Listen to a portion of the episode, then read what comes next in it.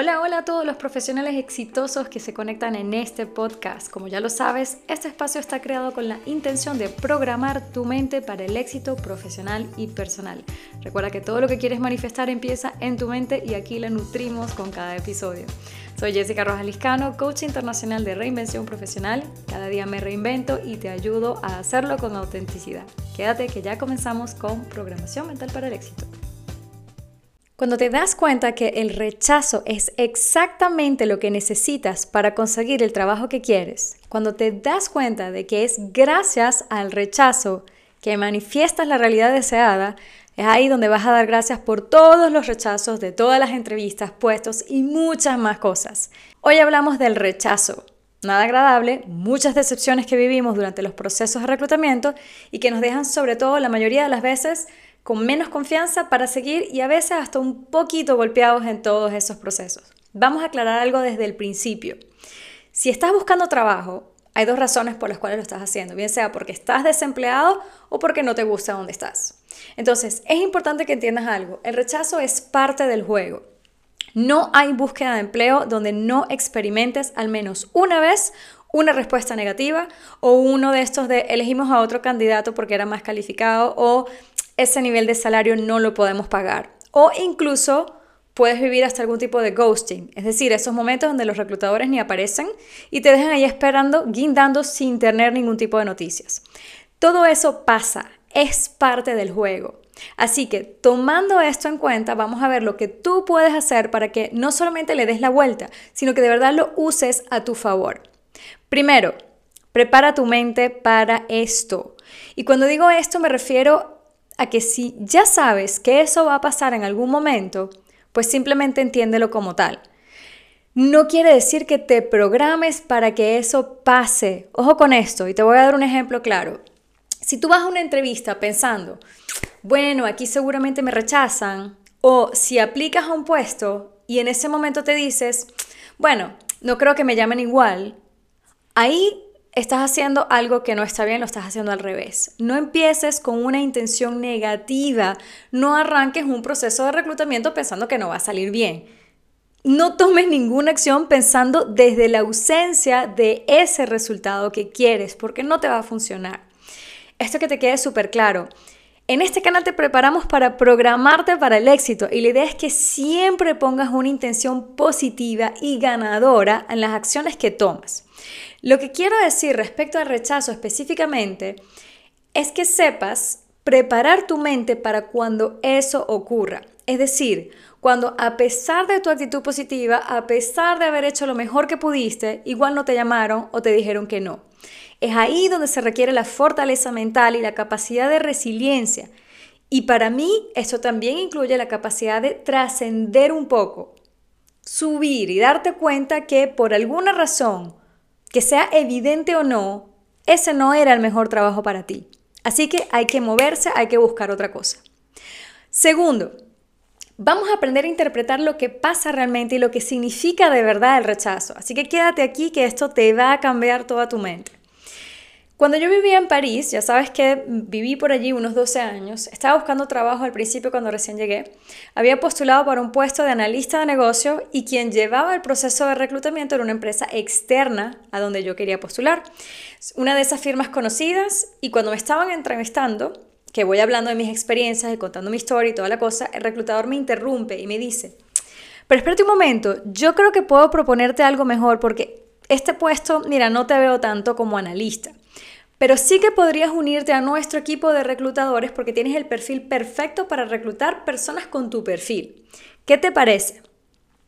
La verdad es que yo estaba súper perdida en ese momento, nunca había hecho un coaching de carrera para mí, nadie nunca me había acompañado a definir nada, ni siquiera sabía lo que quería. Así que bueno, dije, mira, ok, sí, ¿por qué no? Me dijo, mira, te va a entrevistar mi jefe, vente mañana. Mira, yo me fui súper contenta porque fue una sorpresa. Yo me dije, mira, buenísimo, vio mi talento. Si me dijo esto es porque sabe que yo, yo ahí entro. Y bueno, etcétera, etcétera, etcétera. Me hice toda una historia, me preparé para la entrevista y volví al día siguiente. ¿Qué me conseguí? Me conseguí con un reclutador muy senior. El equipo, el director de ese equipo, yo no sabía ni pronunciar su nombre. Tenía un nombre rarísimo. Y el hecho es que este señor me miraba como una mosca, yo me sentía horrible, me sentía pequeñísima delante de él, me intimidaba horriblemente, tenía como esas caras así como de, estoy perdiendo tanto mi tiempo. No habíamos hablado ni 20 minutos cuando me dijo, ¿y tú para qué estás aquí hoy? Tú no tienes ni perfil de reclutadora, tampoco tienes suficiente experiencia como para un puesto de consultor confirmado, tampoco tienes experiencia de perfil junior como para ser analista. La verdad es que yo no sabría ni dónde ponerte. Yo te recomiendo que te vayas a tu casa y que pienses bien lo que buscas, porque aquí yo no tengo de verdad nada para ti. Se paró y se fue. Yo no salí llorando de la oficina, pero sí salí llorando de ese edificio. Ese señor a mí me destrozó. ¿Te ha, ¿Te ha, pasado algo así? Cuéntame si te han rechazado al punto que te han hecho llorar. Déjamelo aquí en los comentarios, que seguramente sí. Es horrible, lo entiendo. Déjame aquí que te quiero leer. Te digo algo. Lo que me hizo llorar no fue él, en realidad fueron sus palabras y que me dijo exactamente, me dio exactamente en el punto donde a mí más me dolía. Con sus palabras, él hizo ese efecto espejo y puso la luz en mi problema. Yo no sabía qué hacer con mi vida, yo no tenía ni idea qué quería. Ese era el problema. Y eso es el rechazo. Cuando estás alineado y estás claro contigo, los procesos son mucho más fluidos. El rechazo, las equivocaciones, los cuestionamientos son pruebas de vida para ver si de verdad quieres esa meta, para moverte de ese sitio, para que entiendas, te, te mueven, para que entiendas las cosas que tienes que corregir, aclarar o mejorar, porque solamente esas cosas se ven cuando no consigues lo que en teoría quieres. Te lo digo en serio, cuando te das cuenta de que el rechazo es exactamente lo que necesitas para conseguir el trabajo que quieres, vas a dar las gracias por todos los rechazos de todas las entrevistas y todos los procesos porque son pruebas de ajuste. En ese momento de mi vida, cuando te conté la historia, yo no quería buscar trabajo, yo sabía que quería ser independiente, pero no tenía ni idea de cómo hacerlo, ni de cómo empezar, ni de qué servicio proponer. Así que gracias a ese señor y gracias a esas lágrimas cambié la perspectiva y también cambié la estrategia de búsqueda de empleo. Y fue gracias a rechazos duros como ese que me puse a trabajar en mí para diseñar un objetivo que sí tuviera sentido para mí. Y tengo muchísimas más historias como esta, así que te invito a que veas un par de videos, uno que se llama La adversidad es un regalo y otro que se llama Fracasé y ahora qué. Tienes los links aquí abajo.